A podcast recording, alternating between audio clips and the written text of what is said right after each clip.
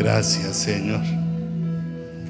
Gracias, Padre Santo, Espíritu de Dios. Te recibe nuestro espíritu, nuestra alma.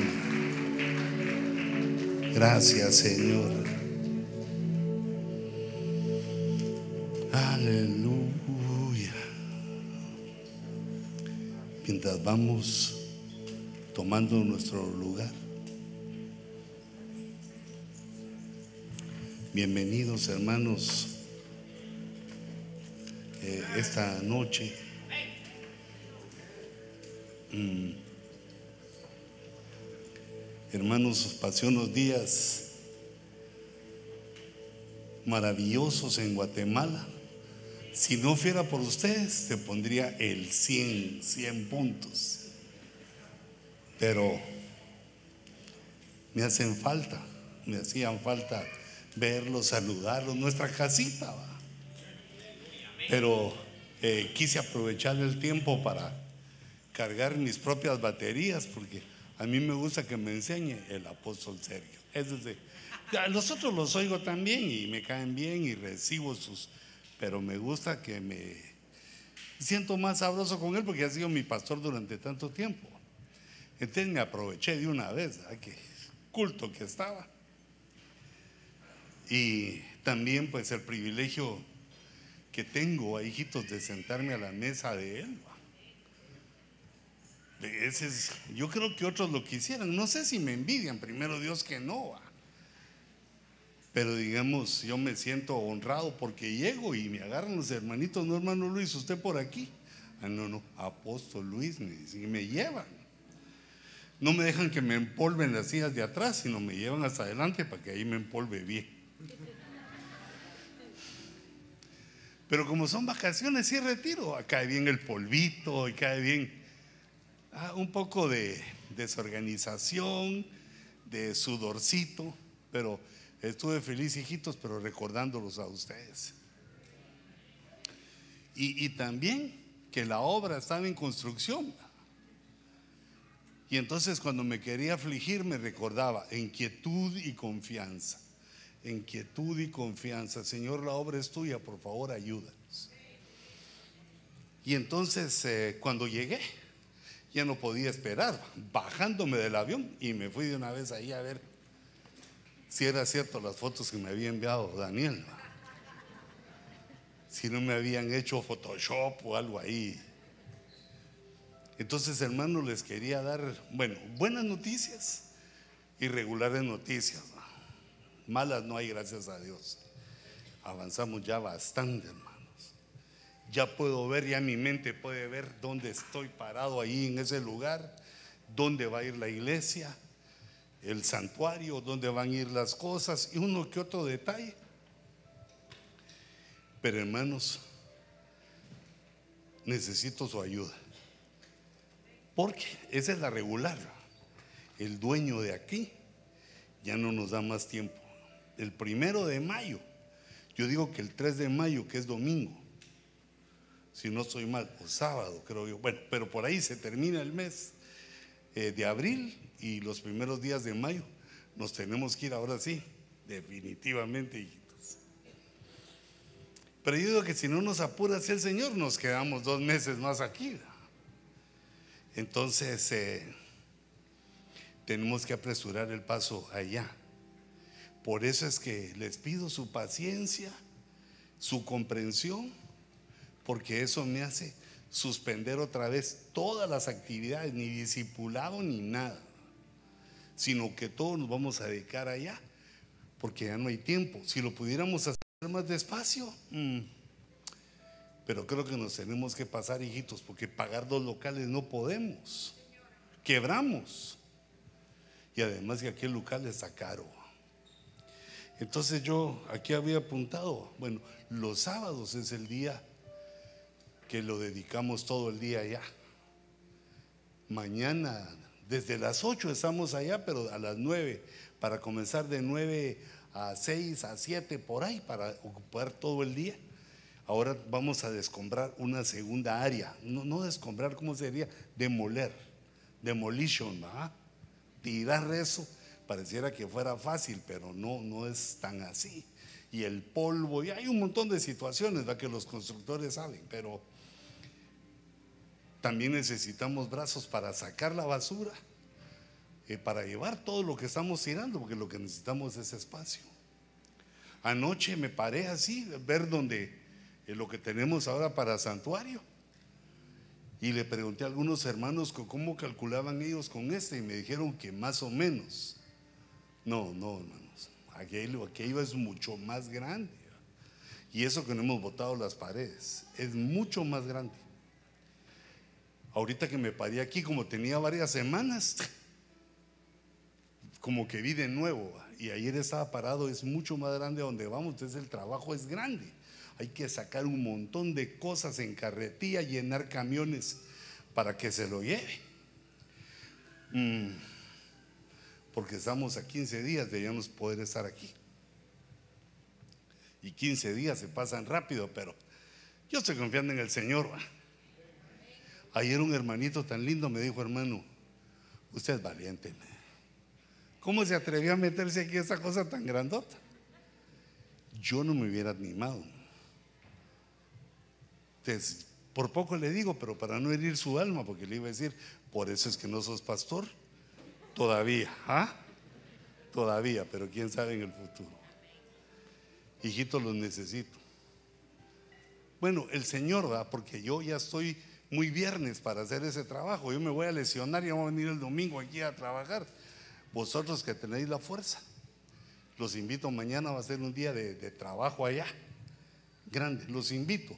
Solo que por favor no lleguen en zapatos delicados, no lleguen en tenis ni en chancletas, porque hay clavos, eh, eh, nos puede pasar algo. Hay que ponerse uno su casquito y sus zapatos duritos y si no, comprarlos, así como de recuerdo de que participaste en la demolición y en la restauración de la iglesia. Mm, zapatos. ¿Sabes por qué? Esa es la enseñanza que te he dicho que uno debe saber vestirse. Si uno va a la alberca, se pone traje de baño. Si a uno lo invitan a un cumpleaños, a unos 15 años, ahí no se pone uno traje de baño, ni chancletas, ni pantalón corto, sino que uno se pone su... ¿Ah? Si te toca ministrar, te pones tu trajecito. Si no tenés, compra. Y no tenés dónde colgarlo, pone un clavo en la pared. Uno debe saber cómo ponerse a donde va. Y a la hora de trabajar, hay que ponerse esos zapatos que son duros para que no le va a pasar nada a tus deditos, porque solo 10 tenemos. Y en tu cabecita también, porque mejor que se rompe el casco y no que te vayas a golpear. Entonces, hermanos amados, cancelado todo, menos los cultos de viernes y domingo. Y si no pueden mañana, a partir de lunes, desde las 3 o 4 de la tarde, cuando salgas, andate ya sabes la dirección, 14539 Silvan Street. Banais, California, si te perdés, 91411 es el zip code para que vayas agarrando ya la... Si tenés que poner ahí en el, en el GPS. Entonces hay muchas cosas que hacer, lo necesito. A todos los que puedan llegar, ahora sí, hermanos, 15 días nos quedan. Pero estoy feliz. El domingo les voy a enseñar unas fotos que hoy no, hoy no quise, porque si no se nos va el culto en lo que les enseño fotos, pero les voy a enseñar unas fotos para que vean cómo vamos y lo que avanzamos ayer y algunas ideas de cómo vamos a ir quedando. La parte del segundo piso donde van a ir los niños y otras oficinas también ya van bastante adelantadas. Han trabajado, que Dios los bendiga, hijitos, porque Ahora estoy conociendo a muchos porque como tengo mi lente de contacto esclerótico, ¿ah? he, visto ahora ya más de cerca el rostro de muchos de ustedes. Que Dios los bendiga. Y esas son las formas que Dios utiliza para prosperarnos. Tanto a ti como a mí, a todos. Dios, digamos, no hace acepción de personas, no hace diferencia de personas, sino de acuerdo a lo que nos llamó, nos vigila, nos mira cómo gastamos nuestro dinero, cómo nos comportamos con nuestro dinero y con Él, y también cómo le damos un servicio, porque Dios no puede ser burlado. El servicio y la ofrenda son claves para que tu mano sea no, no generosa, sino prosperada, para que tengas muchas cosas bonitas. Porque sería yo, digamos, mm, un mal pastor si yo supiera cómo prosperar, y lo he hecho y me ha pasado, y no te pasara a ti la noticia del Evangelio. El Evangelio tiene sufrimiento, pero la vida también. La vida sin Evangelio es igual de sufrida o peor. El Evangelio tiene su parte de sufrimiento, pero cuando uno conecta con la obediencia, nos empieza a ir bien. Como Dios es como un padre que quiere que sus hijos sean obedientes y a los hijos obedientes les da dulces, les da sus dulcitos y les da sus premios. Y al desobediente sus coscorrones para ver si se compone. Entonces yo te quiero predicar y te quiero enseñar para que seamos hijos obedientes de Dios y que venga abundante bendición para ti. Porque no solo es el dinero, sino tu familia, tus hijos.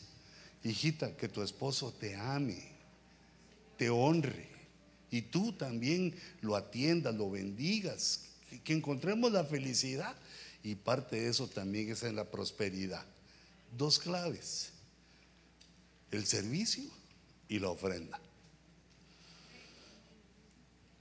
Yo le he pedido a Dios, digo, Señor, ¿por qué no me das uno Aquí solo de millones hablen, dame unos millones para que les caiga la boca a estos y podamos hacer las cosas rápidos y raudos y veloces.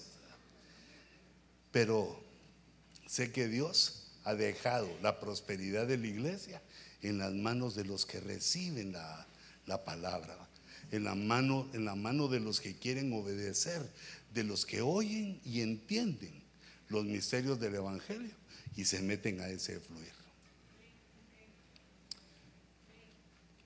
prepara tu ofrenda.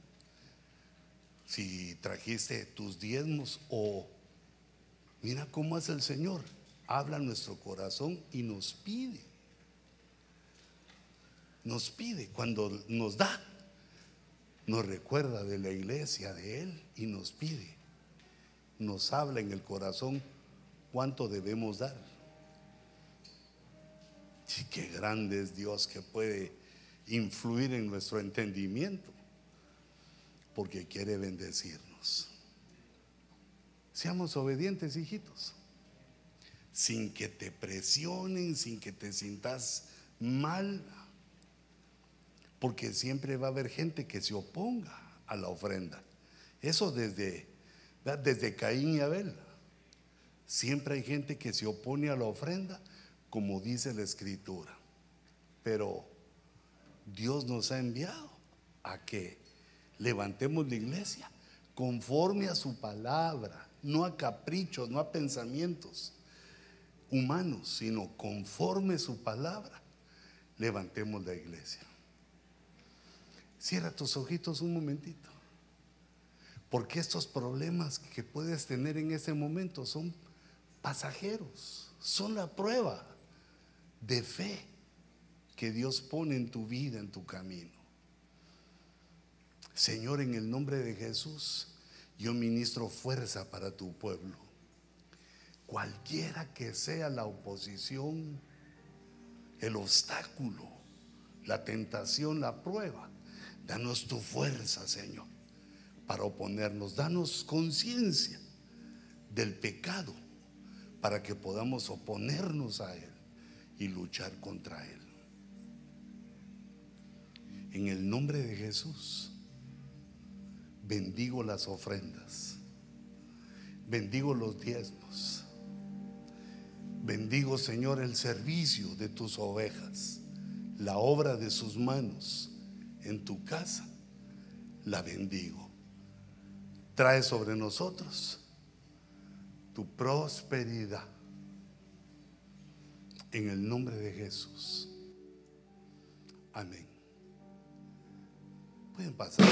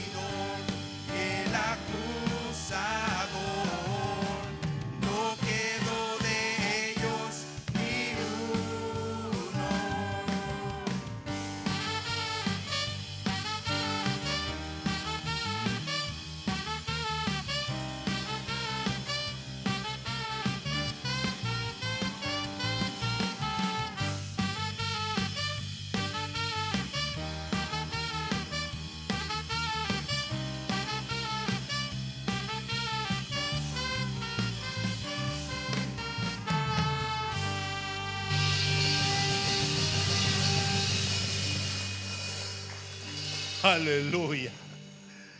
Pueden tomar su lugar, hijitos. Yo estaba a- analizando y viendo esta palabra falso, la falsedad. Y es una palabra que va contra la verdad. Es un enemigo de la verdad, la falsedad. Y digamos la definición es que no es algo real, que es algo que se aparenta, que es algo que se produce por medio del engaño y entonces eh, espiritualmente toma una faceta. Si quieres ponerme la pizarra un momentito, o solo un momentito, porfis. Toma, eh, digamos, la faceta de enemigo. Porque nosotros, dice la Biblia, que somos garantes de la verdad. Mm, digamos, eh, como estamos poniéndolo ahí, ¿verdad? Digamos, cuando Dios eh, nos encuentra, nosotros estamos en estado de pecadores. Y el pecador recibe, todos nosotros, recibe un mensaje del cielo, que es el Evangelio. El Evangelio, digamos, es la palabra de Dios, es la solución que Dios nos da al desastre que ha llevado a la humanidad el pecado, el engaño, el diablo, a que el Señor lo reprenda.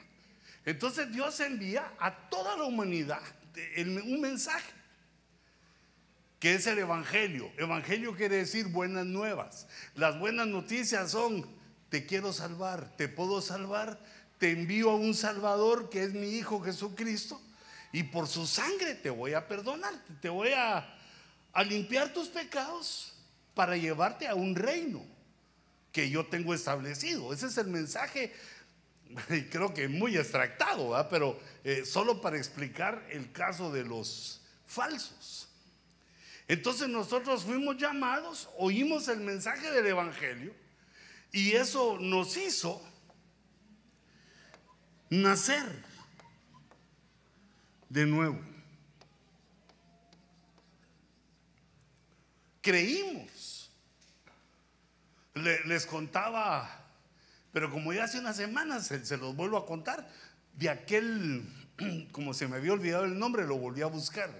aquel artista romano que se llamaba Ginés, era un actor, que sus tramas, sus comedias se basaban en burlarse de los cristianos. El cristianismo en aquel entonces tenía unos dos siglos, dos siglos y medio, que estaba caminando. Entonces él, como era un cómico, era un actor genial, investigó bien el Evangelio. Y cuando lo investigó, vio todo el proceso y de ahí lo quería hacer para burlarse. Y así lo usaba. Y en la noche de gala, cuando estaba el emperador, como les he contado, le sucedió este milagro. Que es algo maravilloso. Pero yo, yo, quiero contártelo para que tú lo hagas en tu corazón. ¿Cómo ocurre ese milagro de nacer de nuevo? Porque una mente, un humano, una inteligencia, escucha el mensaje del Evangelio y lo recibe, lo obedece. Entonces aquel Ginés salió aquella noche al escenario y en un momento se salió del guion y gritó y dijo, Jesús, me arrepiento de mis pecados, lávame con tu sangre toma el trono de mi corazón. Se quedó un momentito en silencio y luego dijo, y Espíritu Santo, lléname. Como él ya sabía todo el, proceso, lo recitó, pero eh, con pasión, como hacen los actores. Así como Tom Cruise, que no quieren que le ponga eh, suplente, sino que él quiere meterse los trancazos. Porque lo hacen con pasión, eso e, esa es su función. Y entonces este cuando gritó todo lo que el extracto del evangelio nació de nuevo ahí. Es una cosa invisible, es algo que no se puede entender, es algo que está fuera de la mente humana, pero es porque es el mensaje del evangelio que es algo invisible, en secreto, pero real. Es una verdad, es la verdad de Dios el Evangelio. Y entonces aquel hombre que se convirtió ahí, aquel ginés, se convirtió ahí y el emperador le pidió que se retractara de lo que él había dicho. Él, porque él empezó a decir que Jesús era Dios. Le dijo, emperador, me equivoqué, perdón. Es cierto lo que dicen los cristianos. Jesús es Dios. En griego eso se dice, eh, Jesús es curios, Jesús es Señor. Pero el emperador quería ser él curios. Él decía, César es el curios. Y aquel le dijo, no, te, no, sí, tú eres un gran emperador, lindo, bonito, guapo, despeinado, todo lo que querrás, pero, pero no, no te puedes comparar con Jesús. Jesús es Dios. Y entonces lo mataron. Ahí lo mataron, pero quedó aquel testimonio de aquel hombre. Ahora, yo, yo esto lo que voy es porque la clave está en nacer de nuevo. Porque si no nacemos de nuevo, no podemos entrar a ese reino. Aunque hagamos lo que hagamos, aunque ofrendemos, aunque hagas lo que hagas. No se puede entrar allá a ese em, emperador o a ese imperio. No se le puede llegar a decir, eh, Señor, le fui fiel a mi esposa. No fumaba, Señor. Mira los pulmones, los tengo blancos. Eh, no, no bebía licor, Señor. Yo la marihuana la rechacé. No, no, es que no es por obras ahí. Las obras vienen después del nuevo nacimiento. Pero entonces ocurre una cosa, que aquí, cuando uno nace de nuevo, empieza entonces a andar en el camino. El camino que es Cristo. El camino que es la verdad y la vida. Empezamos a caminar en ese camino y entonces el adversario empieza su bombardeo. Eh, el adversario se mueve de muchas maneras. Eh, digamos, por ejemplo, si tú lo notas, desde que empezamos a trabajar en la obra de, la iglesia, se han enfermado unas personas, se han lesionado otras, se han les agarró la chiripiolca a otra. O sea que pasan cosas. Pasan cosas para evitar que uno haga lo que tiene que hacer. Entonces uno debe ser entendido que aquí hay enemigos que también son invisibles. Porque si viéramos al diablo como es, nos pegamos un susto que no le tiramos a los brazos al Señor. Él sabe que solo con darnos evidencia de su existencia nos apartaríamos de lo que es eh, de Él.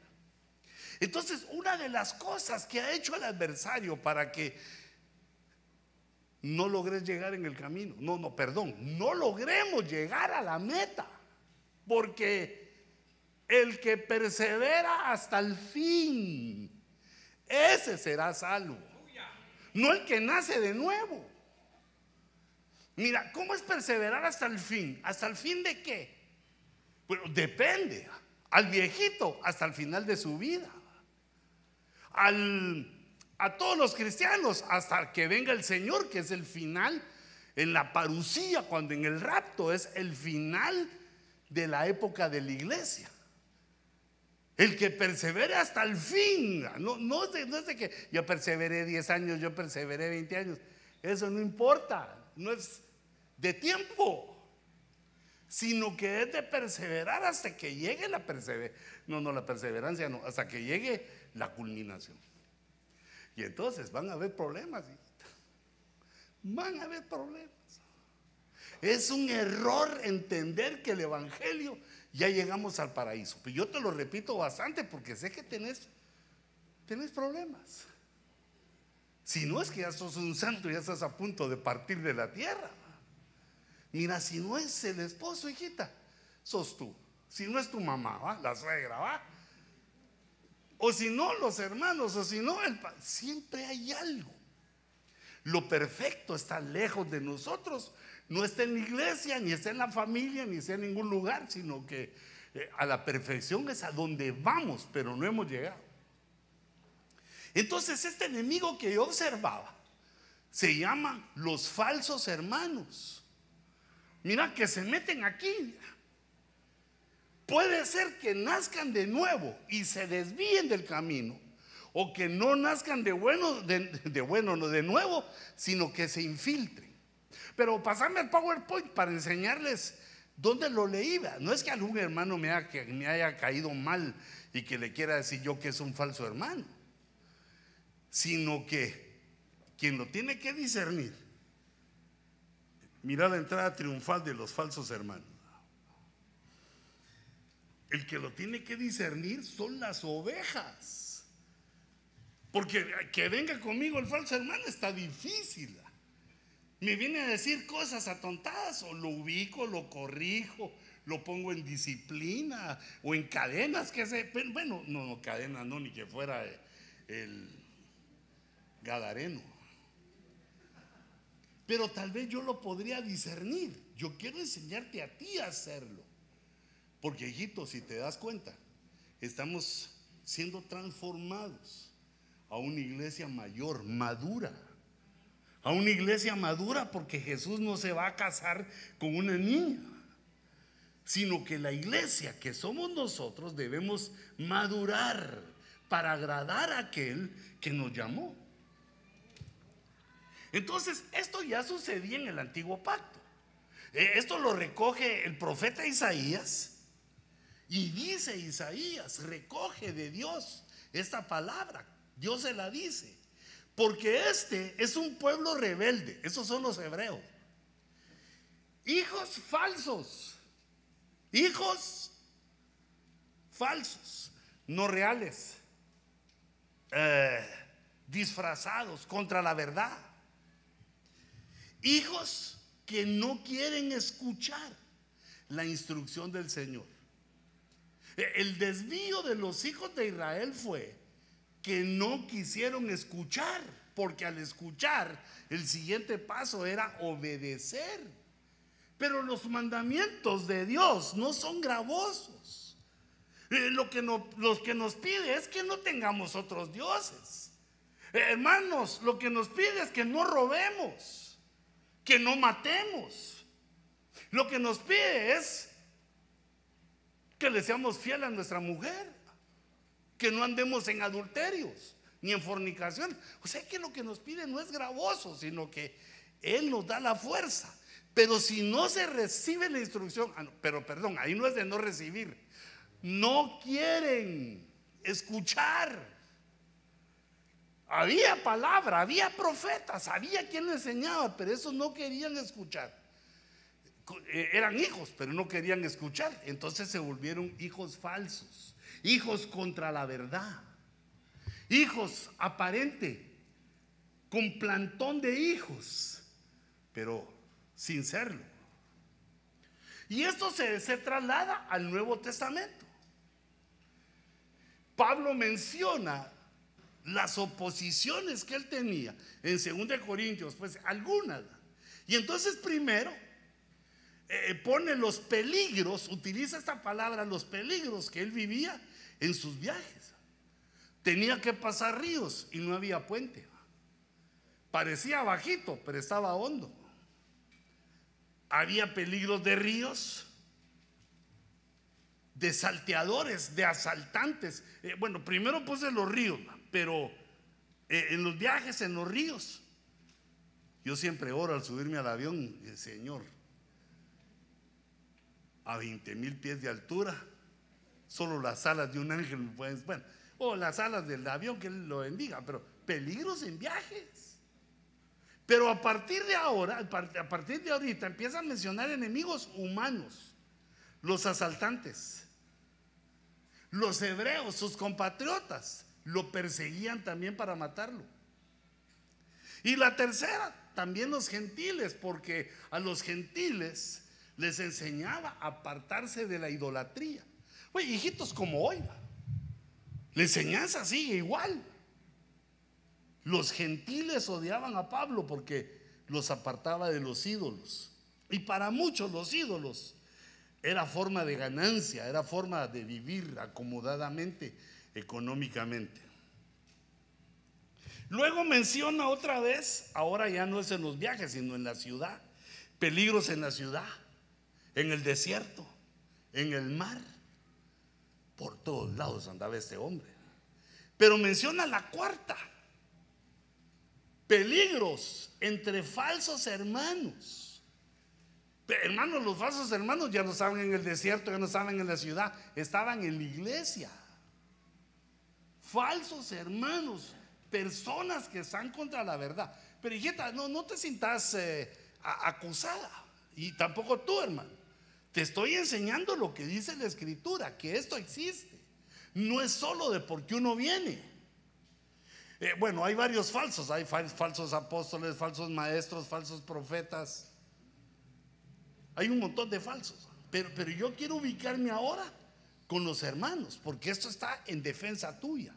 Esto es algo eh, escatológico, es algo que iba a ocurrir en el final de los tiempos. Así como venía el mensaje del Evangelio para salvar a la humanidad, venía también la intervención diabólica para que no fuéramos salvos.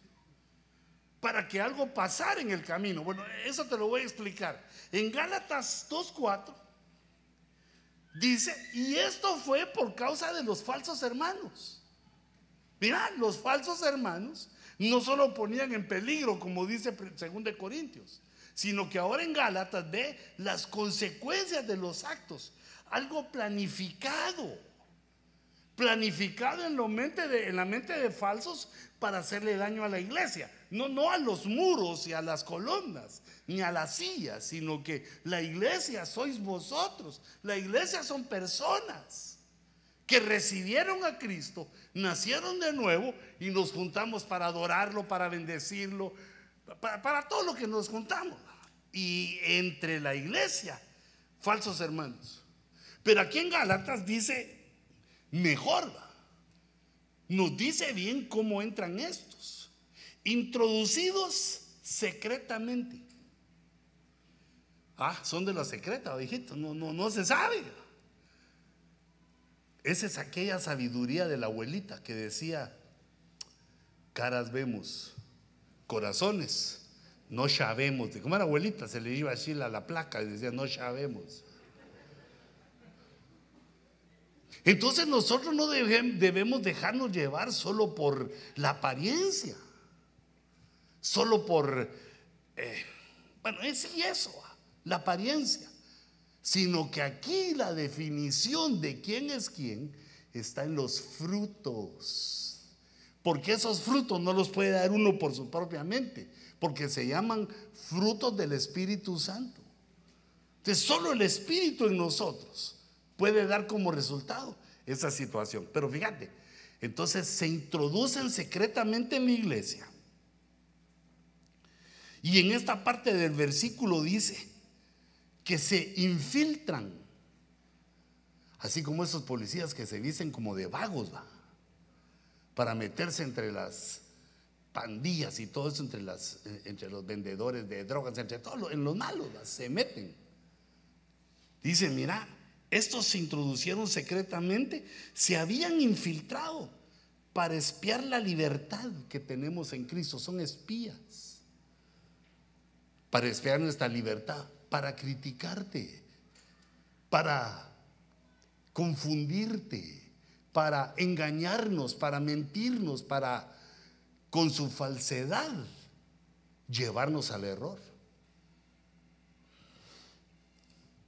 Para espiar nuestra libertad a fin de someternos a esclavitud. Ah, Entonces, fíjate. Bueno, e- e- ese era el punto que estábamos aquí, de que los falsos existen. Pero hijito, hijita, tú no seas falsa, ni falso. Lo que tenés que hacer es creer en el mensaje. Decirle, alma mía, cree, aquí está nuestra salvación. Uno mismo se tiene que hablar, porque eh, el alma no quiere creer, es araganota. Quiere seguir en los pecados y en la forma de vida que teníamos como pecadores. Se oye el Evangelio y la mayoría no quiere porque tiene que dejar de hacer aquello, lo otro. Pi- Piensa en sus pecados y cree que no los puede dejar. Y eso tiene razón, los pecados no se pueden dejar a menos que uno nazca de nuevo. Porque entonces ahí nos hace Dios una nueva raza en Cristo. Despierta nuestro espíritu, nuestra conciencia, nuestra alma. Y es donde nos da el deseo de ya no vivir como antes. Es lo que hace la diferencia. Pero para evitar esto, entran los falsos para meterte zancadilla. Digamos, hijita, tú que sos tan joven y linda, un falso es un cuate que venga y te prometa cosas, que te enamore. No te enamores tan fácil, hombre, hijita. Bueno, si sos soltera, si estás casada, ahí sí enamorate bien. Sé fácil ahí con tu marido. Que ya se habían puesto contentas. No, negativo.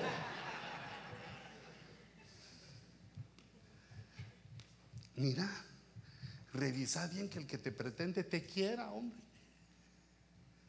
¿Para qué quieres sufrir, pues? Mira bien que te quiera.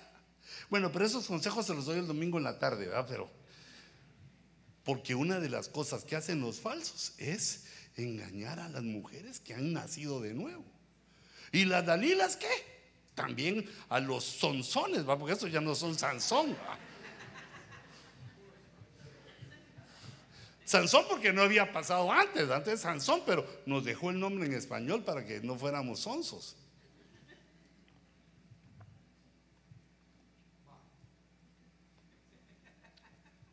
Mineral, que me pase raspando todo el polvo que todavía tengo del retiro. ¿Y sabe cómo le ponen de apodo a Luis Junior? Levanta polvo. Y me dijo, ¿por qué? Después pues, cuando paso a cantar ahí, a adorar, y los hermanos pasan y empiezan a saltar y sube aquella nube. de- Entonces decí que sos el que levanta polvo donde hay lodo, para que les duela, mijo, les dije.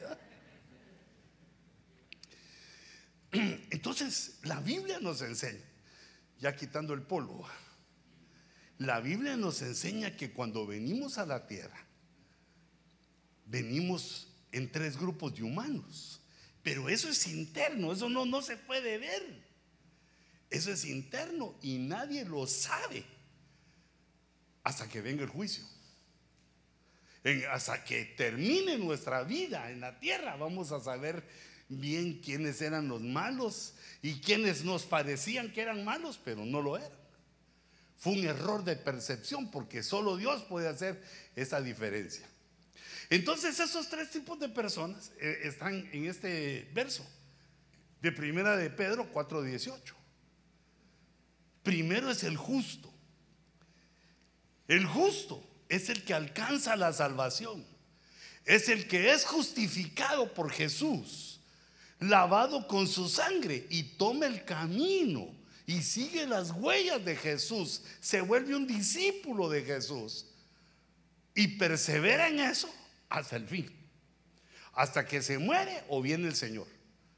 La ruta del cristiano ya es eterna. A partir del nuevo nacimiento, esto ya no se acaba jamás. El siguiente grupo sería los impíos. Los impíos son aquellos que fueron píos, tuvieron piedad, conocieron la piedad, fueron justos, pero regresaron al mal camino no aguantaron. Pensaron que todo era, era de rosas, que era perfume con olor de rosas, y se les olvidaron las espinas. Pensaron que todo le iba a ir bien en su vida, como que pudieran engañar a Dios, que Dios les iba a dar todo lo que querían, que todo lo que pensaran,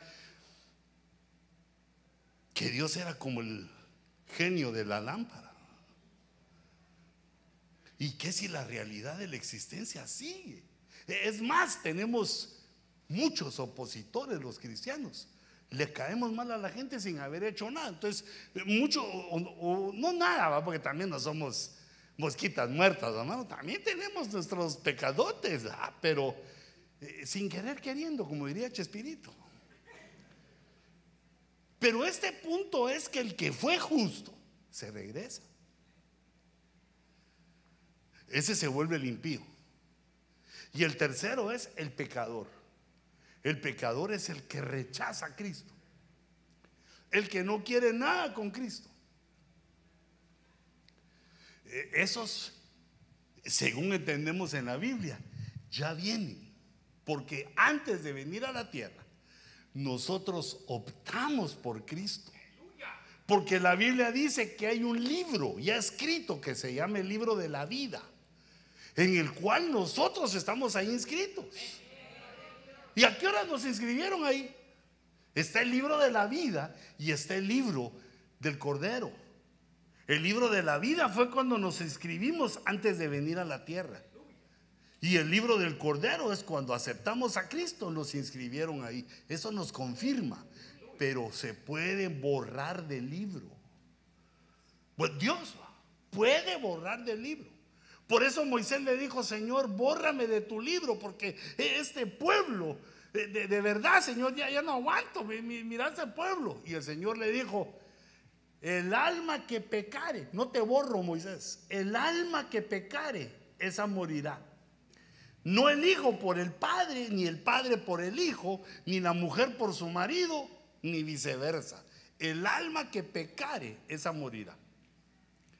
Entonces aquí tenemos los tres tipos de personas.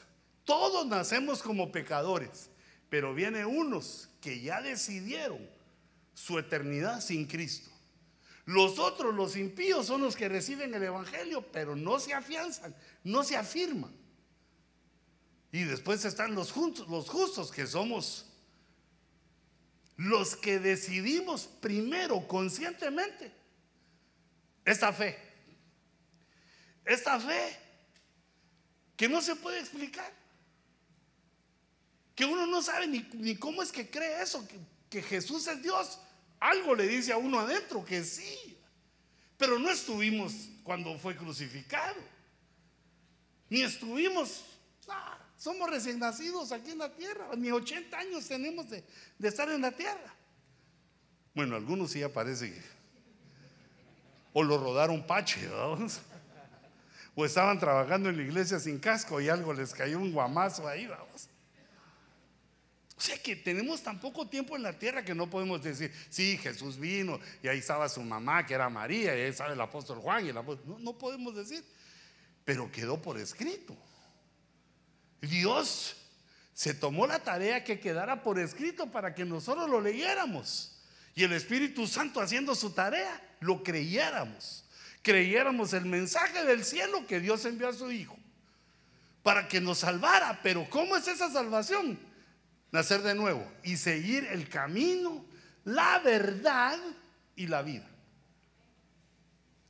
Entonces, ¿cuál es la fe para nacer de nuevo?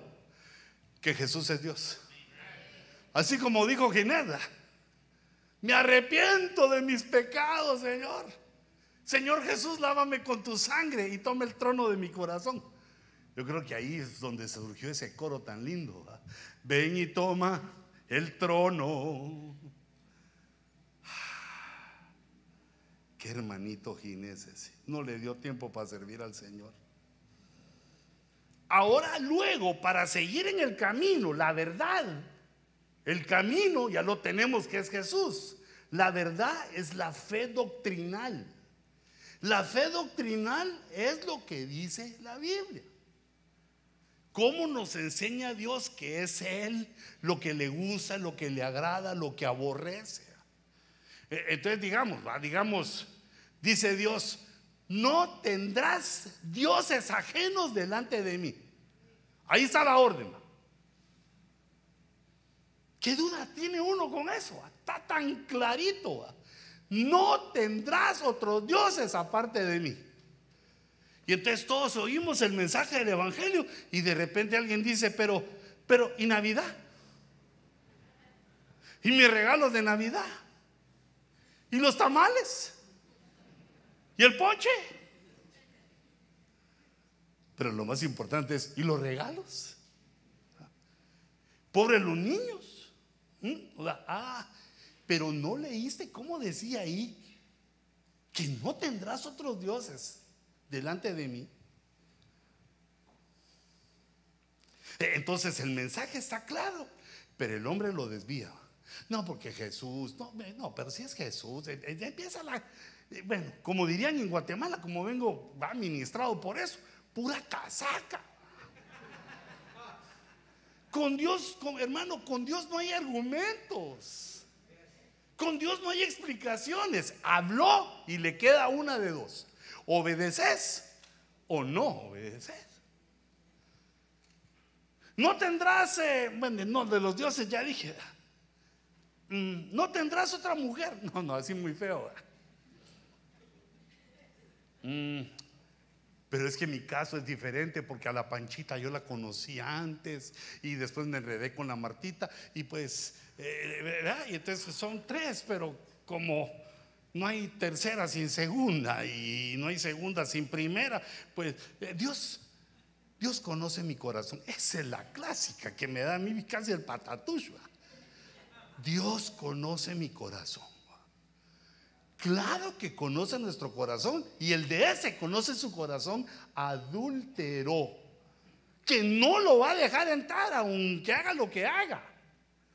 No lo va a dejar entrar porque Dios nos pone lo que a Él le agrada y lo que no. Pero, pues no, no te vas a enojar conmigo, no te vas a ir de la iglesia, por favor, pero prefiero que te pongas serio conmigo, pero que entremos juntos ahí. No se puede engañar a Dios. ¿Te das cuenta? Él dice las cosas, hijitas, y eso nos conviene, ¿verdad? Que nuestro cónyuge no piense en otro ni en otras. Son asuntos de fidelidad. Si uno no le puede ser fiel a su mujer, ¿cómo le va a ser fiel a Dios? no da, no da la cabecita. Entonces ya con la fe doctrinal Dios empieza a enseñarnos. Recordate que los judíos no quisieron recibir esa instrucción. No quisieron recibir lo que a Dios no le agrada. ¿Por qué? Para seguir viviendo como pecadores. Y entonces viene el problema. Tropiezan con la fe doctrinal.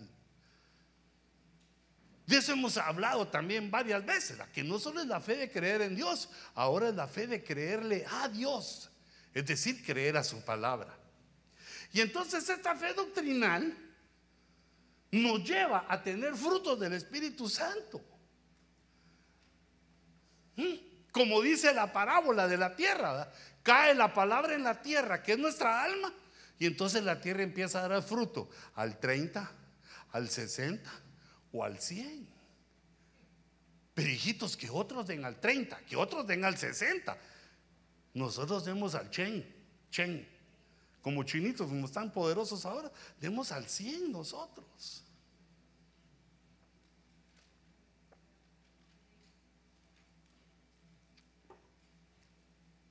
No como Ginés, que no pudo hacer nada. Solo creyó y murió. Como el ladrón en la cruda. Solo sí, Señor, tú eres el Hijo de Dios. Solo lo creyó y mm, adiós. Le quebraron las piernas y se asfixió. Entonces, entre más palabra venga a nuestro corazón, el fruto es mayor. Esa es la ley de la siembra. Entre más siembra, más cosecha. Entre más siembra, más fruto. Entre menos sembras, menos fruto va a dar tu campo. Si mejor es la semilla, mejor va a ser el fruto. ¿Y qué mejor semilla que la palabra de Dios? Para que des unos frutotes, no, para que demos, yo me quiero apuntar ahí, para que demos unos frutotes del Espíritu Santo.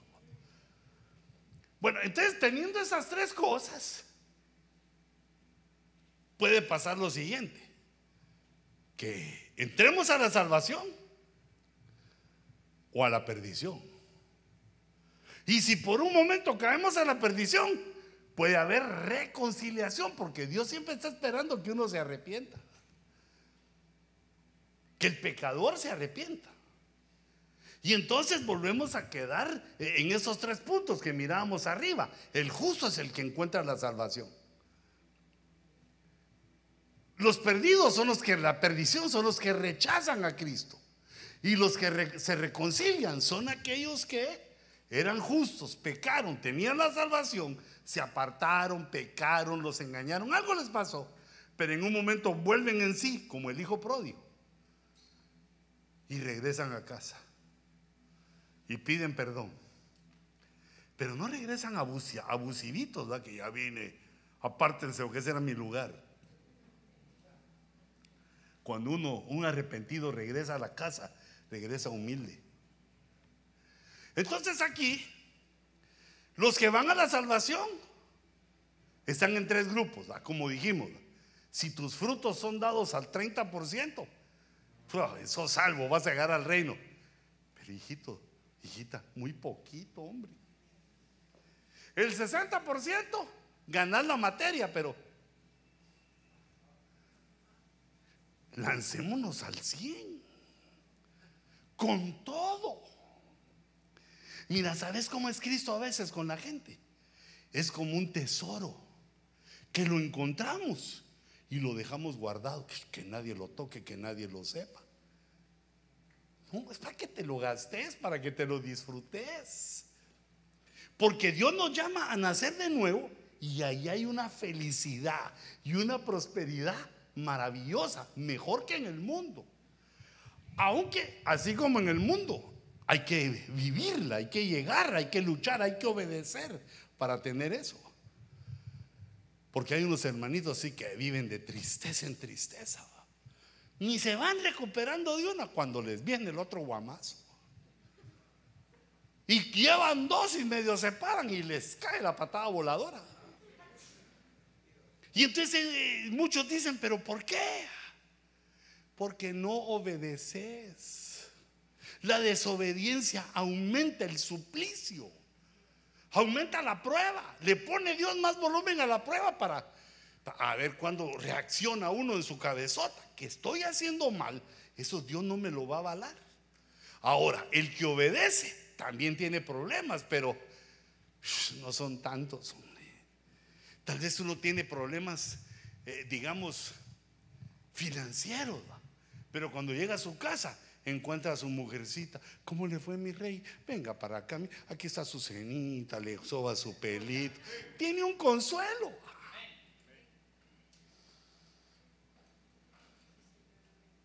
Me dijo un niño en Guatemala, me dijo, apóstol, ¿te puedo contar un chiste? Yo dije, ojalá que no va a ser así de Pepito, dije, oh. Está bien, hijito, pero era un niño. Contámelo. Te va a servirme, te va a ser muy útil este chiste. Ok. Decímelo, pues. Entonces me dijo, fíjate que había una señora llorando, gritando, estaba desconsolada, estaba bien triste. Y yo llegué y le di un zapato. Y ella se me quedó viendo con las lagrimotas en los ojos. Y me dijo, ¿y por qué me da usted ese zapato? Porque consuela.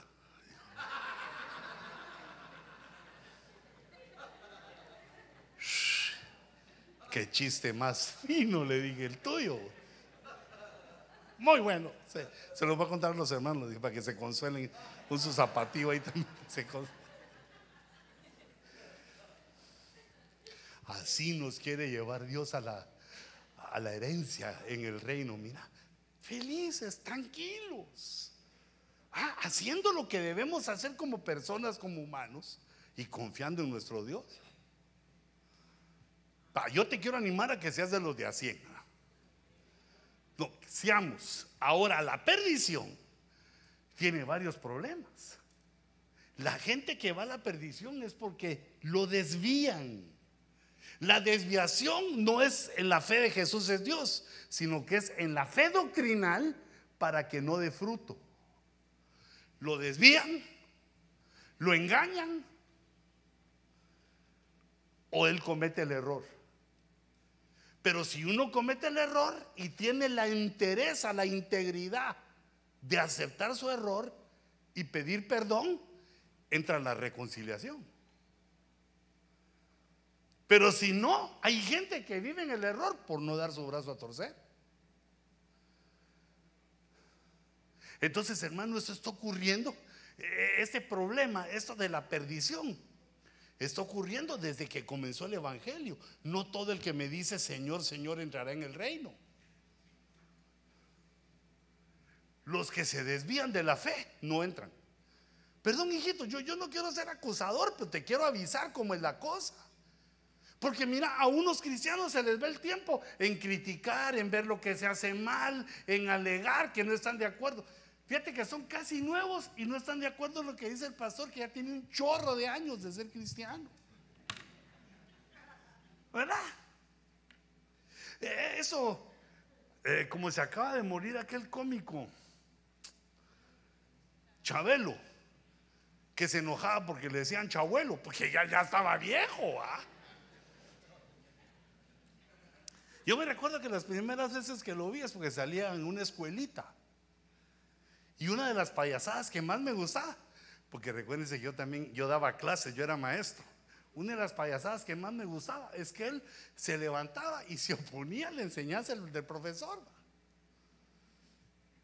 Entonces aquel profesor le está enseñando que, digamos yo, un pensamiento algebraico, ¿ya? un pensamiento de matemática es que no se pueden sumar peras con manzanas. Dos peras más tres manzanas, cinco manzaniperas. Ah, no, no, porque son diferentes. Pero cuando no hay cosas, sino que son dos cosas más tres cosas, ahí sí cinco. ¿Ah? Dos perros más dos gatos, gatiper, no hay. Dos murciélagos y un hombre, Batman. No, no, no, no, no, no. Y entonces aquel se levantaba para oponerse. Entonces, nosotros tenemos que tener en consideración esto, que la ignorancia es una de, de las cosas que nos lleva al error. De uno considerar, eh, es que Dios, a Dios así le deben de gustar las cosas, pero son errores que se cometen. O engaños de que nos han dicho cómo es Dios, pero eso no lo dice la Biblia. O, o si no, de una vez, que alguien nos desvió de la fe doctrinal porque nos enseñó mal. Entonces, fíjate el ejemplo. Ay, Dios mío, no corregí esto. Pero me lo voy a eliminar. Mira, es que aquí puse un disfrazado, pero no lo quité. Puse esta y no lo quité. Que la hermana Cuti ahí apurate, apurate. No, es broma, es broma, mi amor.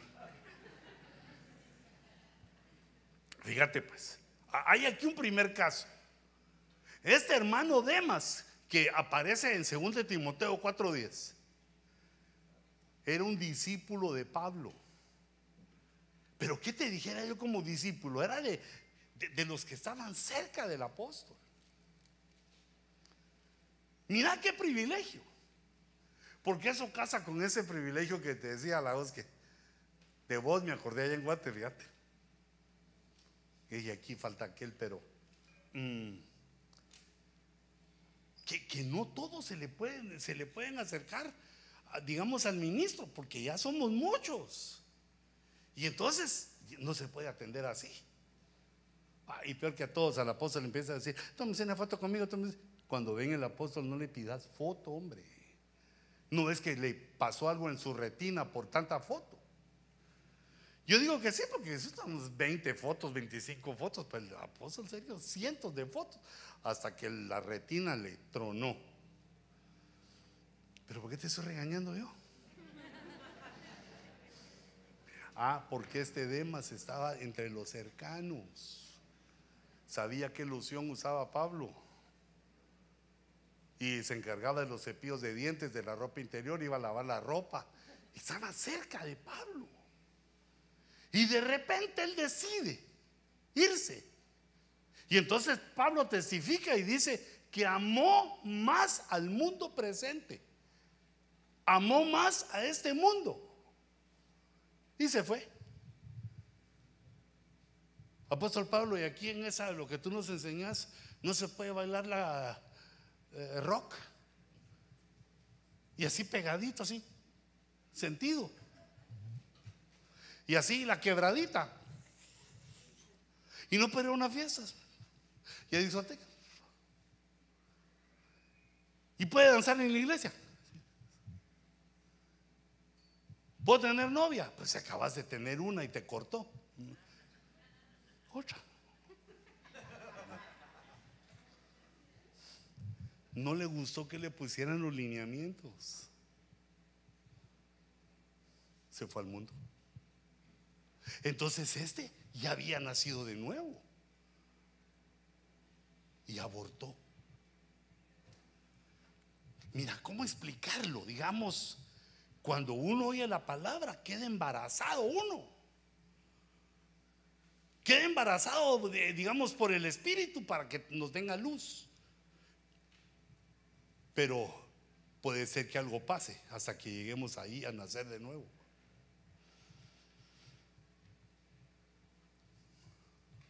Y mira además, nunca más, ya no se vuelve a mencionar en el Evangelio. Hasta ahí llegó. Tres apariciones en el Evangelio. Iba bien.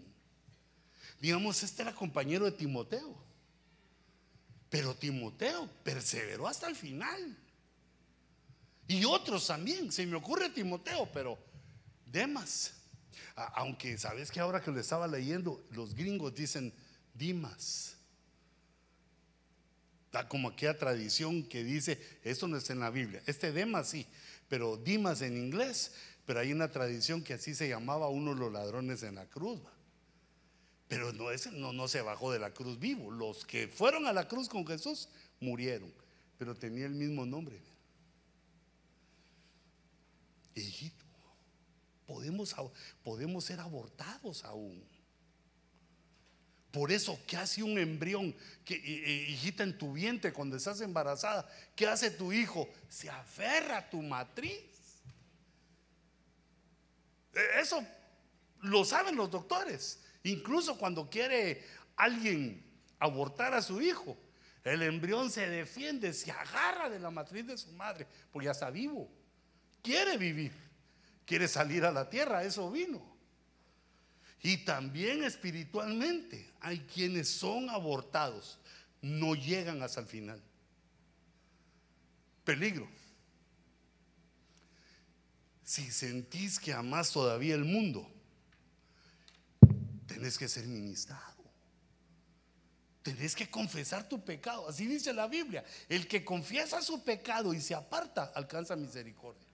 Porque si uno sigue en pos de los pecados del mundo, se vuelve a enamorar, se regresa a la vida antigua. Pero no, no, no es de que yo te quiera poner restricciones o de mi propia cuenta. Hermano, no hagan esto, hermano, no hagan el otro.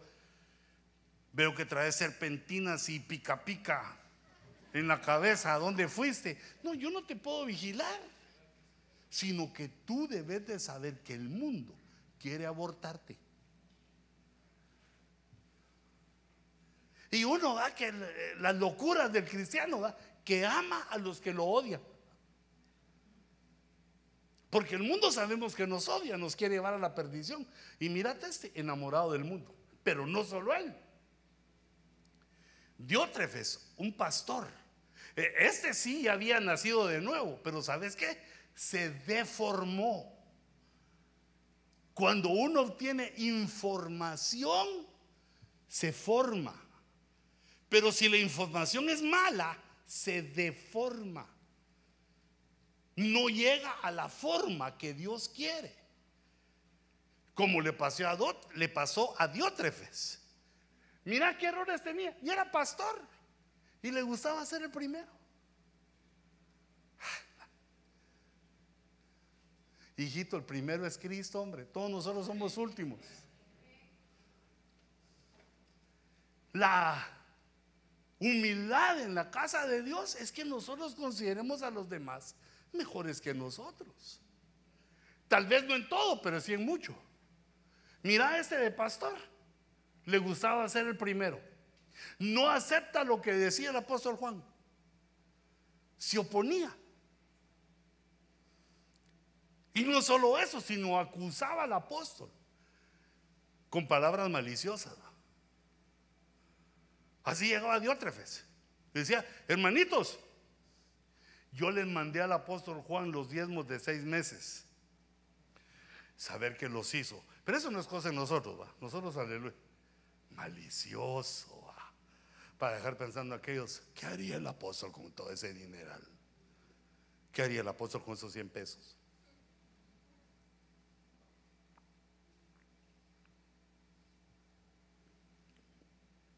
Pues se los gastó, ni modo.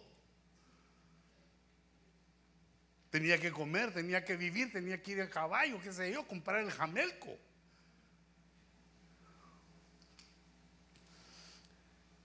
Palabras maliciosas te deforman. Te deforman tu manera de pensar que debe ser sin malicia. Hijitos, porque si alguien hace mal, si alguien es ratero, si alguien es qué sé yo lo que quiera hacer, pues él va a tener que dar cuenta. No arreglamos nada nosotros, ni con criticarlo, ni con señalarlo, ni con hablar mal de él, aunque dan ganas. Porque esto es personal. Y mira, todavía sí, no recibía a los hermanos que el apóstol Juan le mandaba. Y a los que los eh, querían recibir, se los prohibía. Y los que no le hacían caso, los expulsaba de la iglesia. Una persona que va creciendo en Cristo, pero se deforma. No tiene la forma de Cristo. No tiene la forma del Evangelio. ¿Por qué me quitaste mi pizarra tan linda vos? Si le pasó a Diótrefes, que era un pastor, ¿acaso no nos puede pasar a nosotros? Y hay otro montón, también hay apóstoles deformados como Judas. Eh, Es que aquí no es el privilegio, no es la función, sino que es nuestra humanidad. Así es. Por eso Dios nos exige que oigamos su palabra y que le obedezcamos a Él. Fíjate el caso que pone la Biblia en el Antiguo Testamento. Que hay un profeta joven y Dios le habla. Hijo, te voy a enviar una misión. Presto estoy, oh Jehová, para hacer tu obra. Aleluya. Porque cuando uno está nuevecito para servir, así va, nítido, a cero millas, recién comenzando el ministerio profético. Y entonces le dijo, mira, vas a ir a tal parte, vas a decir esto, esto y esto. Y luego te van a ofrecer de comer, que te quedes ahí. No aceptas. Decir lo que tenés que decir, te das la vuelta y te regresas aquí a tu casa. ¿Me escuchaste? Amén, Señor, aleluya. Yo iré, oh Jehová, y cumpliré tu orden. Llevaba ganas. Parecía fácil obedecer. Y llegó, hizo la obra que Dios le dijo. Se echó su profecía que Dios le dio. Altar, altar. Se echó la profecía. Y el pueblo se conmovió. Y cuando se iba, lo alcanzó otro profeta y le dijo, quédate a cenar en mi casa. Tengo lomito. Tengo unas cenas chapinas que me trajeron de El Lion Café. Y entonces él le dijo, profeta, qué, qué, qué privilegio platicar con usted porque usted ya es conocido. No puedo, fíjese que Dios me habló y me dijo que no le aceptara ni un vaso de agua, así que que Dios lo bendiga. Chao, bambino. Goodbye. Deme un beso y dígame adiós. Y mira, este profeta viejo mentiroso le dice, a mí también me habló Jehová. Y me dijo que te dijera que cancelaras la orden anterior y que tomaras esta orden que por mi boca te daba. Ven y cenemos juntos. Además tengo limonada. ¿Tenés sed? Ah, un cacho, el gaznate ya me está. Venite, ya viste que esto es de Dios. ¿Tenés sed y hambre? Y el otro ingrato se va. Pero y no Dios le había dicho que no, pues. Y no Dios le había rogado encarecidamente que, que no, ¿cómo lo debía hacer? Que no debía quedarse a comer ahí. Fíjate cómo es la voz de Dios, que le habla a una persona y se olvida. Y entonces llegó acá y cuando vio el lomito así bien asado, tres cuartos así, salía el humazón todavía, mm, dijo, no, es, aleluya, esto es de Dios. Y se pegó una forradota.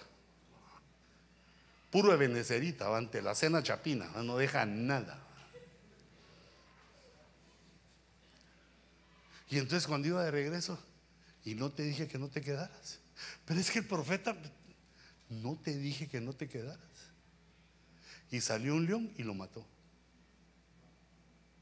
Mira. Pero si tenía aquel un camino, tenía muchos años de vida. Era un profeta, era un ministro, Dios lo iba a usar. Y tal vez iba a tener esposa, hijos, iba, iba a ser feliz. No obedece. El hombre tiende a no obedecer. Por eso es que nuestros papás nos castigan desde pequeños. Trancaseadas que nos dan, a ver si entendemos, y ni así. Sino que ya más o menos uno cuando le van entrando las décadas empieza, oh, tenía razón mi mamá. Como ya vivís en Estados Unidos, oh, oh, my God. Mi papá tenía razón.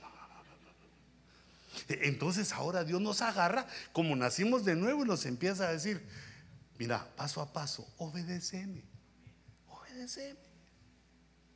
Mi lindo, mi nene. ¿Y cómo nos dirá Dios que en su amor por nosotros? Mi bebé nos empieza a dirigir nuestros primeros pasos para que no seamos abortados y para que no nos deformen. En 2 Timoteo 2:16, aquí aparece un ejemplo del desvío. Es decir, que vas bien y te torces de pronto. Dice, evita las palabrerías vacías y profanas. De ahí sigue el verso 17. Y su palabra se extenderá como gangrena, como cáncer, entre los cuales están Himeneo y Fileto, que se han desviado de la verdad. El desvío de la verdad es como el cáncer que empiezan las células a multiplicarse, se pega una a la otra. La palabrería vacía y profana hace que uno se enferme de cáncer espiritual. Ahí dice, Himeneo y Fileto contagiaron a varias iglesias. Porque ellos pensaban que La resurrección ya había pasado. Eso estaba contra la doctrina, contra la palabra, contra las enseñanzas. Y el apóstol Pablo le llamó varias veces la atención de que, perdón, perdón hijitos, que no dijeran burradas, que se recordaran de la burra de Balaam, que de pronto hablaba y de pronto rebuznaba. Cuando uno habla de parte de Dios, lo que dice la escritura, habla. Cuando uno dice de lo suyo, rebuzna. Lo desviaron, desviaron una gran cantidad de gente. Por eso dice la Biblia que Pablo los entregó a Satanás. Imagínate hasta dónde llegaron esos. No, lo que Pablo dice, no, no, miren, aquí lo que hemos entendido, la resurrección ya pasó. Cristo resucitó y después resucitaron los del Antiguo Testamento, ya terminó la. Y Pablo les decía, por favor, hijitos, dejen de rebuznar, vengan al discipulado, les voy a enseñar. No, lo que él enseña no, lo que enseñamos nosotros sí. Mira ese cuarto. Todos estos son personas que tuvieron en sí mismos el mensaje del Evangelio y que fueron engendrados por el Evangelio y que de alguna manera no llegaron a la meta. Bueno, de alguna manera no, de las maneras que vemos ahí. Demas no llegó a la meta porque amó más al mundo. El Diótrefes no llegó a la meta porque se deformó.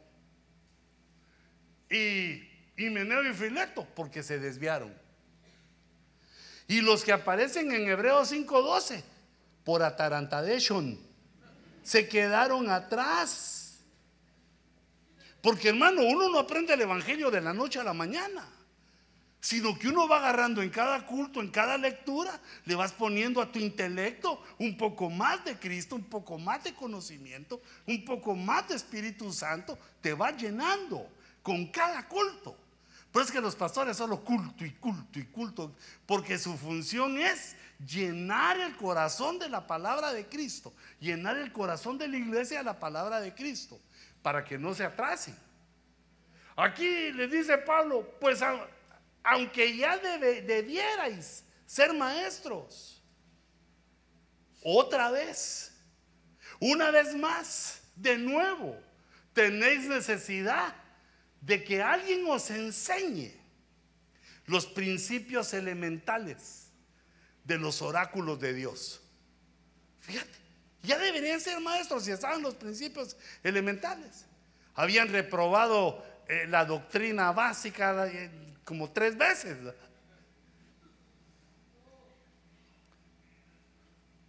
Todavía necesitaban que alguien viniera y les enseñara eh, las doctrinas de los principios elementales.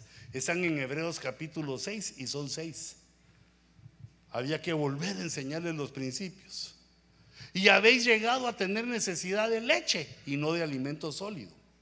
Cuando nosotros nacemos de nuevo, somos como bebés que necesitamos leche, leche maternal. Nuestra madre, la que nos dio a luz, es el Espíritu Santo, porque dice que nacimos del Espíritu. Y entonces también el Espíritu Santo, como hace funciones maternales, al darnos a luz, nos da de, su leche, la leche de que le dan a los bebés. Y la Biblia dice que la leche no adulterada es, son las doctrinas, es la doctrina elemental. Es la primera lechita que nuestro espíritu recibe y lo empieza a poner así como aquellos patojones que nos nacen a los latinos, hermano, que unos muchachones que salen, ¿verdad? De una vez salen con un piezote así que van a calzar 11 o 12, hermano. Porque, ¿Por qué? La madre está bien alimentada. Nosotros salimos chaparros porque en lugar de leche, café nos daban. Ahora que venimos a Gringolandes cuando sentimos el sabor de la leche. No has visto cómo los adolescentes toman leche. A mí hasta miedo me dan. Mira, a mí cómo me educaron en Guate. Un cachito de lechita para los conflictos. Chica, los adolescentes aquí abren la refre y aquí les va pasando los litros. Así se les hace el gaznate tomando leche. Y yo, eh, hermanita, ¿y por qué compra aquí ese garrafón tan grande de leche? Ay, hermanos, dos días me dura con mi muchacho. Ni vaso agarra, sino así. Aquí se pone el. ¿Y cuál es el resultado? Unos muchachotes así, tipo NBA, negros bien altos.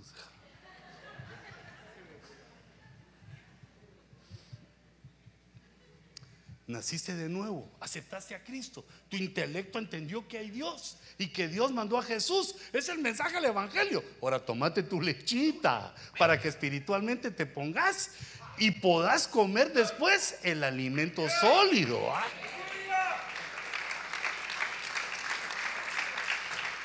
A la no, hermano, e- ese aplauso es como que no has tomado la leche espiritual. Dale un aplauso al Señor.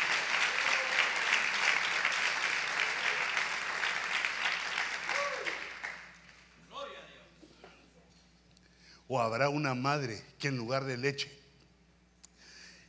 licúe camarones y le dio una pachita de camarones a su hijo. No, porque ya los camarones es el alimento sólido. Es para el que ya creció, para el que ya fortaleció, ya puede entender otras cosas que no lo van a confundir. Mira, es como pasa en la escuela. Le tienen que enseñar a uno lo elemental para que aprenda lo, que, lo superior. Ya debería ser maestro, les dice. Entonces ahora proponete, no nos quedemos atrás. Porque fíjate, ahorita entramos a una nueva dimensión con la iglesia, con ese nuevo templo. Entramos a una nueva dimensión que te tenés que agarrar. Porque van a venir otro montón de gente que no es porque yo caiga bien, que vos seas dulce, que seas maravilloso, aunque eso ayuda, sino que es que Dios los está mandando para ser salvo a los últimos. Mira las circunstancias del mundo, se mira que la tribulación ya, ya truena en nuestra cara. Se viene con todo. Es el tiempo de las tinieblas, la hora de las tinieblas. Va, pero no te quedas forzado, sino yo lo que quiero es que te afirmes en esta dimensión espiritual que no todos la logran ver porque es invisible. Mira, hay, hay otro. Ese es el hijo pródigo. El hijo pródigo es figura de los que tropiezan. El hijo pródigo era aquel hijo que su papá era un justo. Entonces, hermanos, cuando el papá es justo, como vos, como vos, le quiere evitar a su hijo un sufrimiento extra. Y ahí anda cuidándolo, no haga esto, no juegue lo otro, no mire tele, no, lo anda cuidando, pero porque lo ama. no haga esto, papá, me voy con mis amigos, negativo, cambio fuera, se queda aquí en la... Lo andan cuidando. Y entonces cuando el hijo pródigo creció, sus cuates le hablaban del mundo. Hombre, que allá la pachanga y, como cuando le hablan a uno del mundo, todo parece bonito. Nunca, digamos, un bolo nunca habla de la goma. Nunca habla de que amaneció todo desgraciado con ganas de suicidarse, sino que qué fiestón el de anoche. Va. Y entonces este, sin conocer lo que era, tropieza, quería, tenía dinero, porque su papá se lo iba a heredar. No porque él se lo hubiera ganado. Tenía dinero, de la juventud, y, y se va de la casa con todo el billete. Y entonces, cuando le va mal, se acuerda de su papá. El justo, el que nació de nuevo, en un momento del tropiezo, se va a acordar. En la casa de mi padre hay pan de sobra. Y yo aquí comiendo la comida de los cerdos. Y aquí comiendo la comida más pobre y desagradable. Y bueno, pero el verso que yo recogí es este cuando él regresa y le dice, Padre, he pecado primero contra el cielo y ante ti. Tú eras mi cobertura, te deseché. Tú me diste las palabras, me diste el mandamiento, te deseché. Y mira cómo vengo. Ya no merezco ser tu hijo. Ya no soy digno de ser llamado hijo tuyo. Tropezaron, pero encuentran misericordia. El padre se le tira al cuello y lo besa. ¿Te imaginas el cuello aquí? Yo imagino que el pelo largo que tenía aquí, las garrapatas se columpiaban, y el cuello lo tenía negro de mugre. Y al padre no le importó, lo besó en el cuello. Mandó a que lo bañaran, que le pusieran ropa nueva, anillos, sandalias, lo vistió. Tropeza, arrepentimiento y regresa a casa. Pero mira la humildad del regreso. Pequé, Padre, contra Dios y contra ti. Y ya no me den mis privilegios. Solo déjame comer de tu pan, déjame estar en la casa. Hijos que regresan.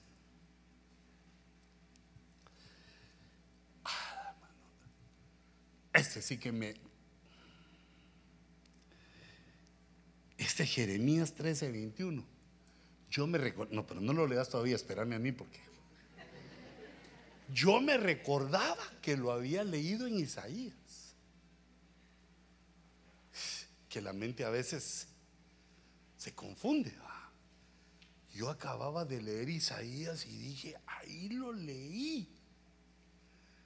Y entonces volví a repasar, como voy subrayando, volví a repasar y, no lo encontré una vez. Bueno, es porque Dios quería que leyera Isaías, porque es bien bonito ese libro. ¿va? No lo encontré. Me fui a, a buscarlo en la computadora, no lo encontraba. Y en Guate no tenía mi computadora, la, la, la, la tatascana, ¿va? sino que andaba con mi iPad. Andaba en bicicleta, no en moto. Y lo busqué allá, no lo encontraba.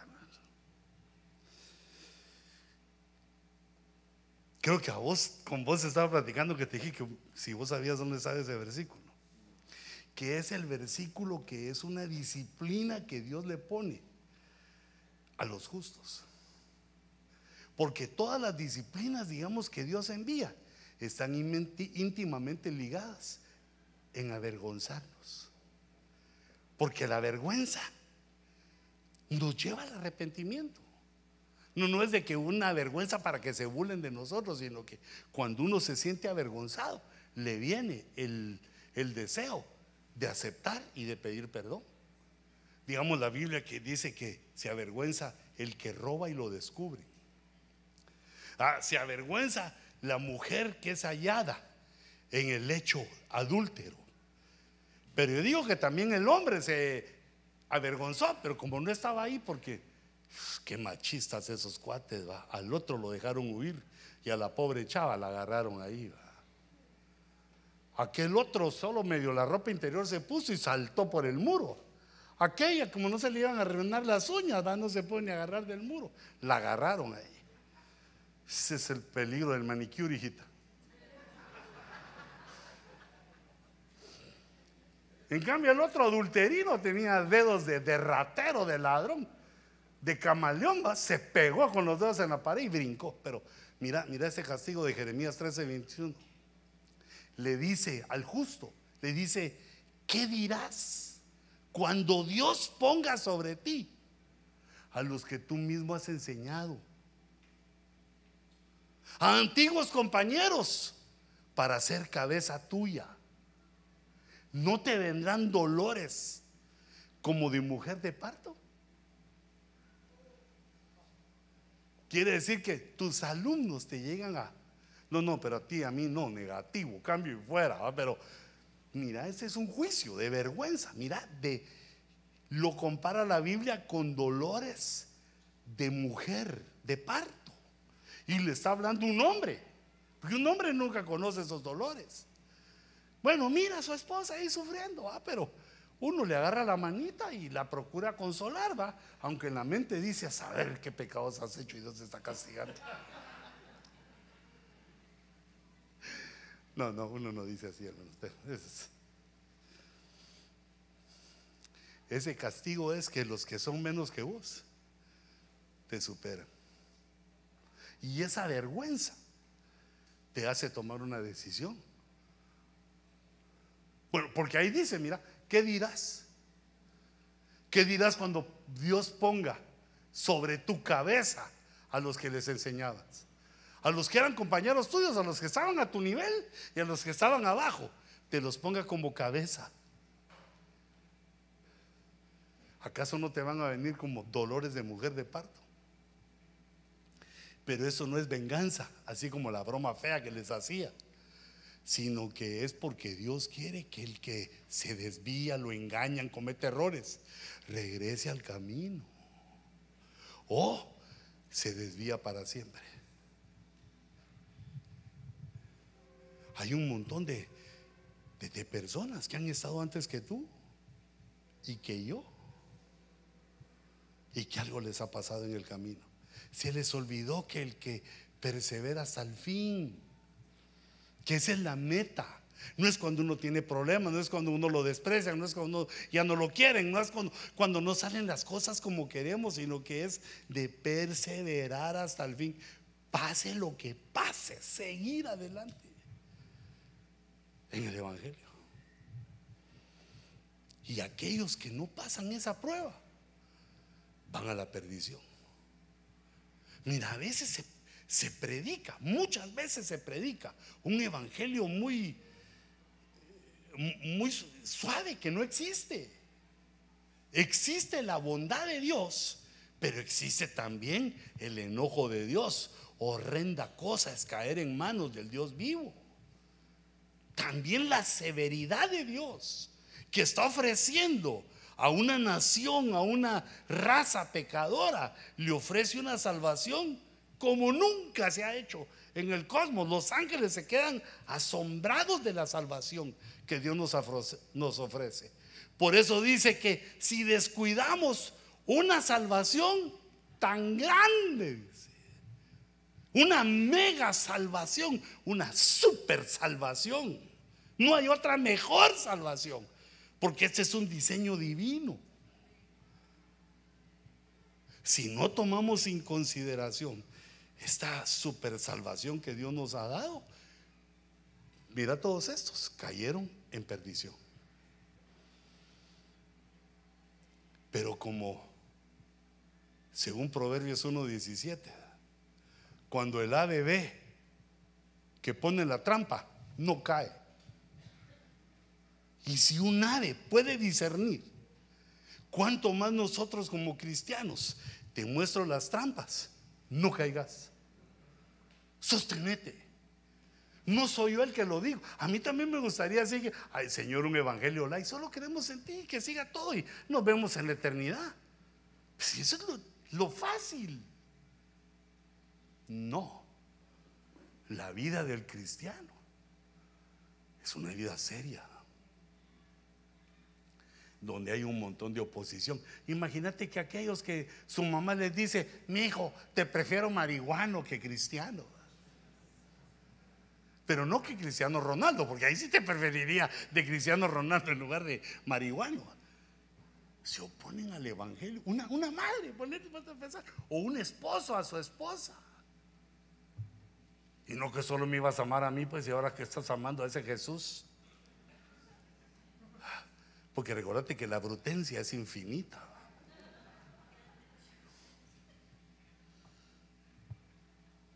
Ah, pero ¿sabes qué? Mira todos estos, todos estos. Pero hay uno. Este sí, este sí es mi cuate. Este era un eunuco. Eunuco quiere decir que le habían quitado la posibilidad de poder estar con una mujer. Ya era un hombre que no podía tener ni familia ni mujer. Eh, se volvían eunucos para que sirvieran solo a su rey o a su reina. O sea que podía estar con la reina y que no le fueran a venir pensamientos de que le enamoraba. O estaba con el rey y no le podían venir pensamientos de que la esposa del rey le hacía ojitos, porque él no podía tener sexo, no tenía sexualidad, lo habían vuelto eunuco. Y además era etíope, no era, o sea, no era, no era hebreo, sino que era de Etiopía. Y aquel gentil, aquel que no era nada, no tenía ningún privilegio de nada, llegó a Jerusalén a adorar. Es que como que cuando uno ya, no tiene, no, ya no tiene futuro, solo le queda a Dios. Porque aquel miraba que todos con su esposa y él solitario, todos con sus hijos y él para qué ahorraba, ¿a quién le iba a dejar su herencia? Y entonces viene de regreso de adorar y está leyendo Isaías. Como cordero mudo fue llevado al matadero.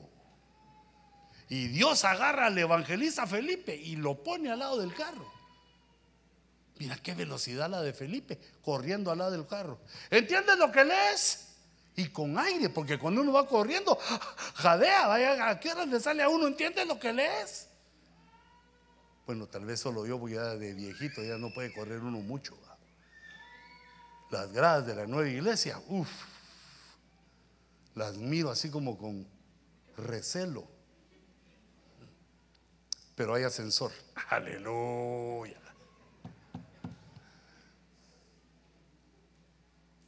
Y entonces este eunuco, este etíope, para y le dice, explícame pues. No, no puedo entender. ¿De quién habla el profeta? ¿Quién es este cordero? ¿Es el mismo profeta? ¿O, es, o habla de otra persona? Y ahí lo agarra Felipe y le empieza a explicar el Evangelio. Le da el mensaje, le da el mensaje y él lo recibe. Jesús es Dios, ese cordero es Jesús.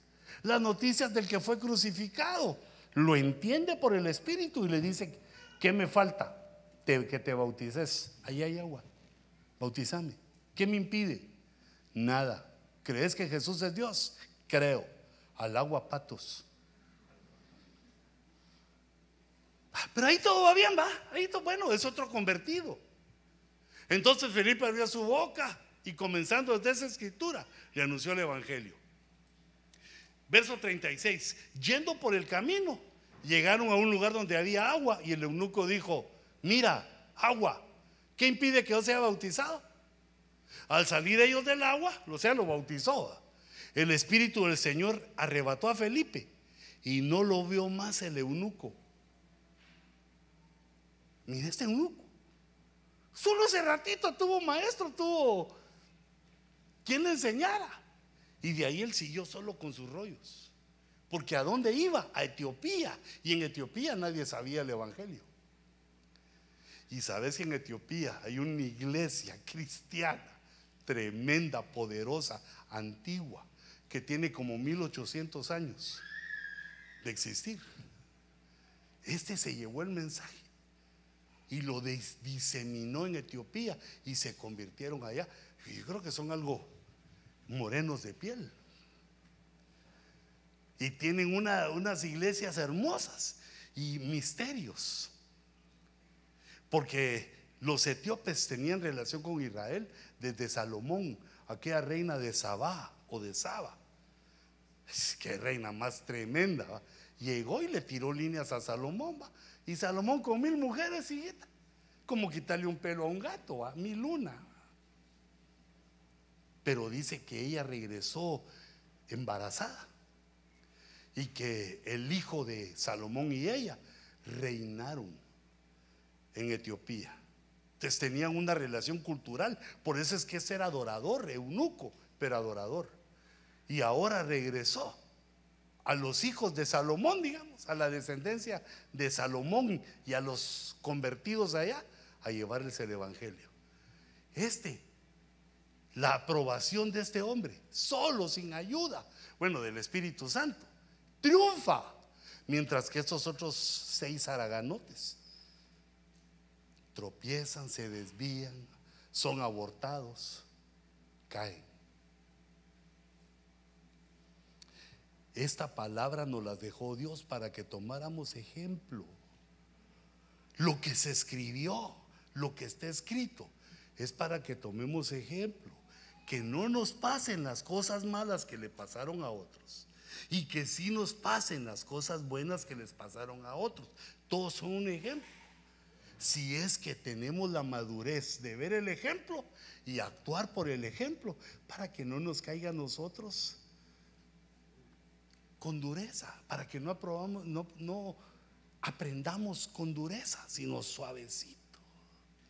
no tiene que aprender uno a ver para los dos lados en la calle porque lo atropellan, sino que uno pone atención a la instrucción y para en la acera porque sabe que viene carro, ya aprendió, aunque no lo hayan atropellado. Pero mira cómo cruzan la calle los atropellados. Con angustia. Hasta los perros que han sido atropellados, con temor, hasta los perros aprenden. Entonces nosotros como las aves, hijitos, las aves son un testimonio tremendo. Si se ve, si el ave ve que le pone la trampa, no cae. Y entonces nosotros como hijos de Dios vemos las trampas en la escritura y no caemos.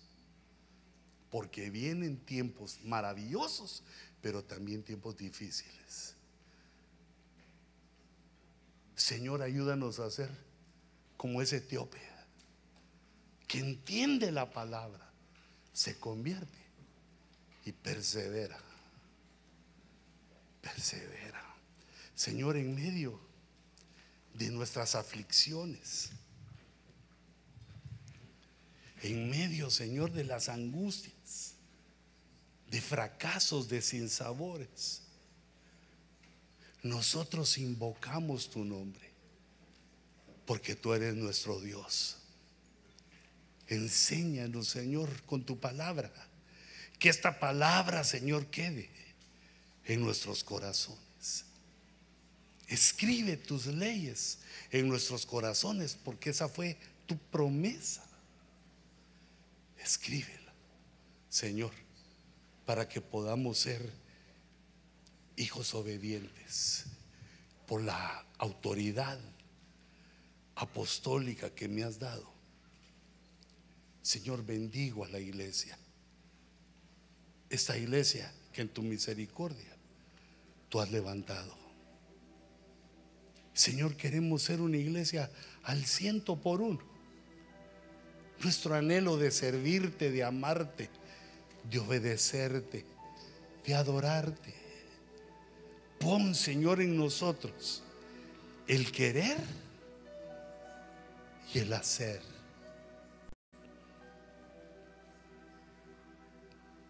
Para que seamos hijos obedientes, que alcancemos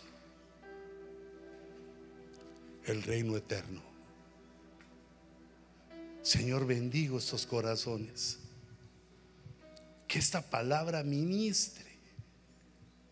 Que estos errores de muchos abran nuestros ojos. Yo abro tus ojos, hijita, para que puedas ver la trampa y el pecado. Hermano, pongo en alerta tu mente, tu alma, tus ojos espirituales, para que tu pie no tropiece, para que esta palabra te conduzca por caminos de bien y de bendición. Señor, permítenos cambiar nuestra dieta. Que podamos crecer, Señor, con la leche espiritual no adulterada. Y podamos también tomar nuestra porción de la vianda espiritual, de tus secretos, de tus misterios. Así bendigo, Señor, a tu pueblo. Que la paz, tu misericordia y tu verdad repose en nuestros corazones. Yo desautorizo, Señor, toda angustia, toda debilidad del corazón. La cambio, Señor, por tu fuerza, por tu poder. Toda carga sobre tus hombros, todo estrés, lo arranco en el nombre de Jesús de tus espaldas, de tu mente, de tus músculos, de tus nervios. Porque viene la palabra sobre nosotros que nos informa que estamos bajo la mano poderosa de Dios. y que Él ministra nuestros corazones y nos convence para que le obedezcamos. Recibe paz. Entrégale al Señor tu estrés. No lo retengas, sino dile, Señor, te doy mis cargas, mis frustraciones, mis derrotas, las pongo sobre tu altar. El pecado que tan fácilmente me alcanza, lo pongo sobre tu altar. Para que tu misericordia y tu verdad reinen sobre mi vida. Reinen, Señor, sobre esta casa que adora tu nombre, que alaba tu nombre. Así te bendigo. El justo por la fe vivirá. El justo llamado por Dios, que es justificado por la fe en Jesús. Ese es el que se sostiene. Ese es el que persevera. Recibe fuerza del Señor. Levanta tu manita y dile, Señor, recibo. Recibo. Recibimos. Recibimos de ti, Señor.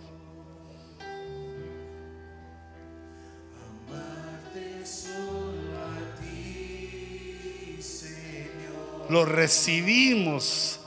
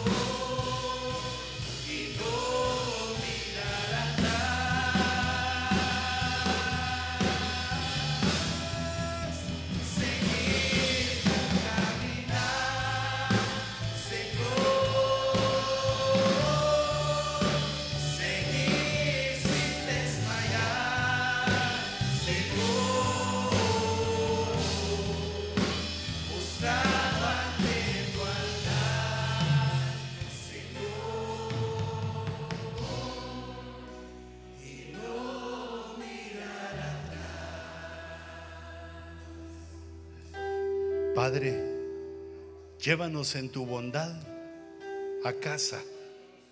Permite, Señor, que restauremos nuestras fuerzas.